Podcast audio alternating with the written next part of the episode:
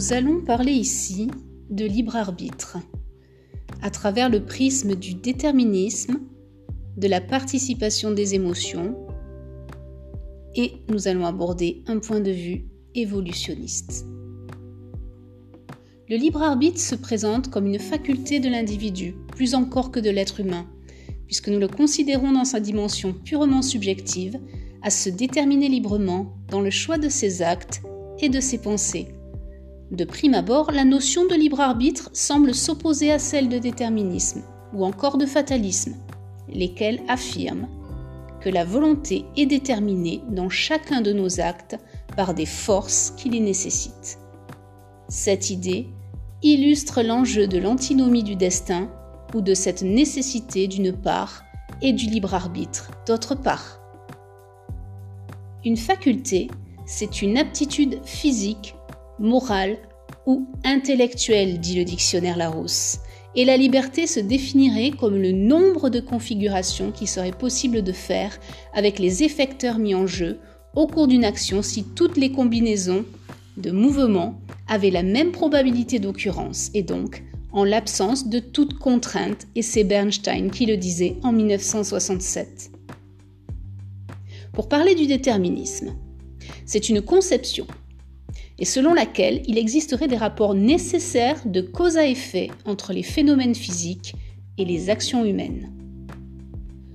Où le libre arbitre se positionne-t-il donc face à cette conception? Si le fatalisme consiste à dire qu'une personne qui s'abandonne aux événements se résigne à son sort, suffit-il alors de ne pas s'y abandonner pour user de son libre arbitre? En usant de sa volonté, l'être humain détermine-t-il librement ses actes et les accomplit-il de par sa simple détermination? Ce serait alors fort réjouissant de penser que de par la simple force de son esprit, l'individu exerce sa détermination, fait des choix libres et accomplit ses actes. Contrairement à Freud qui plaçait le fonctionnement psychique de l'être humain sous le signe de la causalité et privilégiait de ce fait une recherche archéologique, disait Carl Gustav Jung, lui construit sa psychologie sous le chef d'une finalité proclamée. Agnel le disait. Et Jung va insister au contraire sur un sens qui est à construire et à découvrir. Avec ce psychiatre et psychologue, il s'agit de parler d'individuation que nous décrirons comme un processus naturel de transformation intérieure en pleine conscience ou non, et qui permet à un être de devenir un individu psychologique, c'est-à-dire une unité autonome et indivisible, une totalité. L'individuation inconsciente peut prendre à l'insu du sujet cette forme de fatalité, de destin. Mais lorsque ce processus devient conscient, selon Jung, il incombe au moi qui doit alors intégrer l'inconscient. Prendre une décision dépend aussi du contexte dans lequel nous sommes et prenons cette décision à l'instant T. Elle dépend aussi de la validité des informations dont nous disposons. Prendre une décision, cela revient à faire un choix, et faire un choix implique une prise de risque, dans la mesure où nous ne possédons pas les informations, pardon, à la mesure où nous possédons les informations qu'en partie, et celles-ci ayant certaines probabilités. Tout ceci mérite d'être éclairé par une analyse plus scientifique de la question.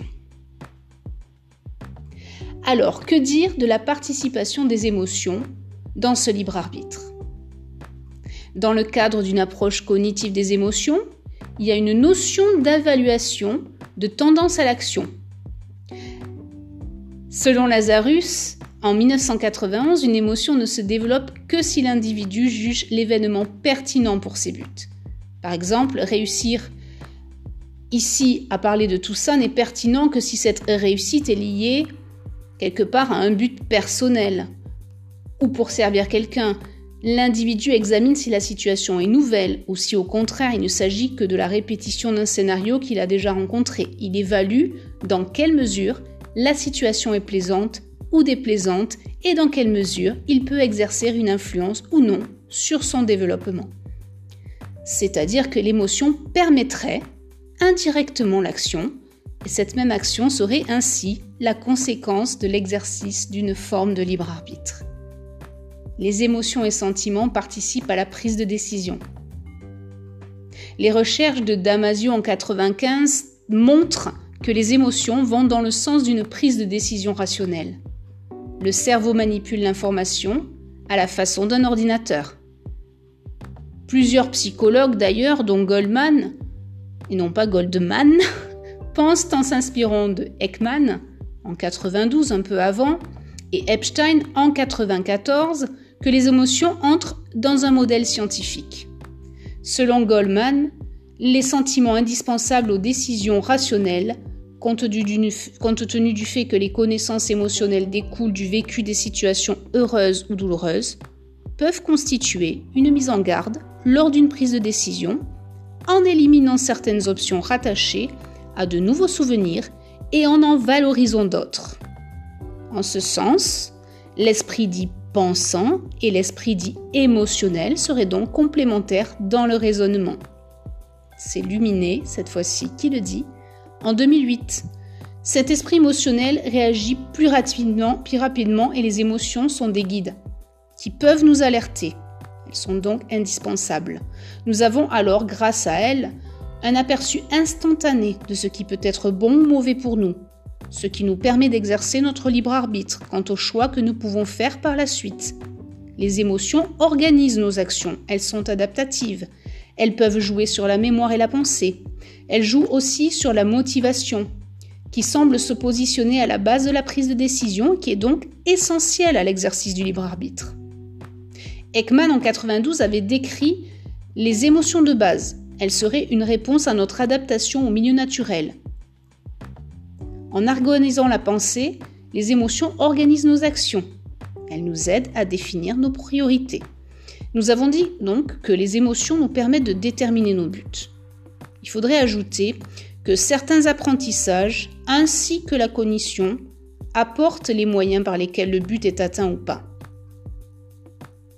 Newell et Simon en 70, 12 pardon, ont introduit l'idée que l'être humain accomplissait des tâches complexes en se donnant des buts, puis en choisissant les moyens pour y parvenir, en se donnant comme sous-but d'obtenir ces moyens. Et selon le ce traitement initial émotionnel est très cognitif et hautement adaptatif. C'est une pensée assez récente, entre guillemets, peut-être pas pour les plus jeunes, mais qui date de 1993 la pensée vient se greffer pour permettre une analyse, et celle-ci tend vers un processus de validation, de discrimination ou de correction. L'émotion combinée à la raison permet une réponse plus adaptée. En contrepartie, les émotions peuvent agir sur la cognition et influencer la prise de décision. On peut rajouter que c'est par les émotions que s'établit un phénomène de synchronisation d'un individu à un autre. On a souvent entendu parler de cette histoire de synchronisation sans forcément la définir. Nous donnons des informations à autrui, donc, en exprimant des émotions, et autrui peut ou non y répondre dans une certaine forme d'adaptation. C'est donc une source primaire d'information sur laquelle il ne s'agit pas non plus de tout baser. Passons en revue maintenant le point de vue évolutionniste. Au cours des dix dernières années, l'intérêt pour l'étude des effets de l'humeur des gens sur leur activité mentale, telle que la prise de décision et la résolution de problèmes, a grandi. Par la prise de décision, nous amenons logiquement notre sujet ici aujourd'hui et sa place dans cette décision, à savoir donc le libre arbitre. La résolution d'un problème peut être empêché ou tout du moins retardé par la tendance qui nous conduit souvent à aborder de nouveaux problèmes qu'en fonction de ce que nous savons des choses ou des situations et de la façon dont nous avons appris à les résoudre. Cette prédisposition mentale se présente sous deux aspects différents. Il s'agit de l'ancrage dans le contexte et de la finalité et fixité fonctionnelle. L'ancrage dans le contexte est une forme de rigidité mentale. Elle consiste à n'envisager comme solution que les idées préconçues, nous empêchant d'utiliser ces dernières à d'autres fins que les fins initiales. Si l'on en croit les behavioristes, aucun libre arbitre n'est possible et le processus d'apprentissage en est un excellent exemple et particulièrement évocateur. Le conditionnement selon Pavlov, que l'on connaît un peu plus, montre le rôle des stimuli dans l'orientation du choix. Peut-on donc parler de libre arbitre?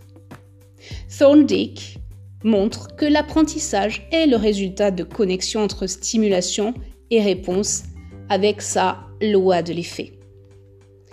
Il y a de nombreux jugements qui sont orientés par un calcul de probabilité. Encore faut-il que l'on soit capable de tels calculs.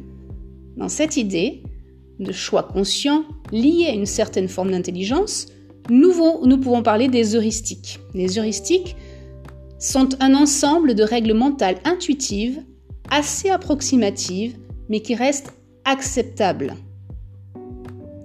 On parle de heuristiques de représentativité, de disponibilité ou d'ancrage. L'utilité subjective vers laquelle s'oriente la décision varie en fonction des individus. Au sujet de l'expression des émotions chez l'homme, Darwin en 1872 fait l'hypothèse que les réponses émotionnelles sont liées à l'évolution des comportements adaptatifs pour la survie de l'individu. D'une manière plus générale, Kahneman et Tversky suppose que pour la plupart des individus, les probabilités subjectives liées aux diverses alternatives d'un choix sont différentes de leurs probabilités objectives. Les probabilités faibles seraient surestimées, tandis que les probabilités élevées seraient au contraire sous-évaluées. C'est pas moi qui le dis, c'est Launay en 2004. Selon Darwin, toujours, par la sélection naturelle, l'être humain porte en héritage les caractéristiques de ses ancêtres qui, tour à tour, sont le reflet de phénomènes d'adaptation au milieu, au sens large, naturel et culturel. L'individu s'adapte pour sa survie, mais il est compliqué en cela de parler de libre arbitre. Pour J. Renzer, en 2006, mais aussi en 2012, le cerveau humain, dans son évolution, s'est développé dans des milieux où la rapidité de décision l'emportait sur la précision analytique à la fin de cet épisode, nous voyons bien, à ce stade déjà, que le libre arbitre est confronté à une arborescence d'étapes qui peuvent facilement l'égarer, voire le perdre. Tout un tas de conditions extérieures semblent pouvoir le dévier ou aller à son encontre, et celui-ci réclame à l'individu d'être en permanence éveillé face aux divers choix qui s'offrent à lui. Et il a sans cesse d'analyser la situation et de se questionner lui-même.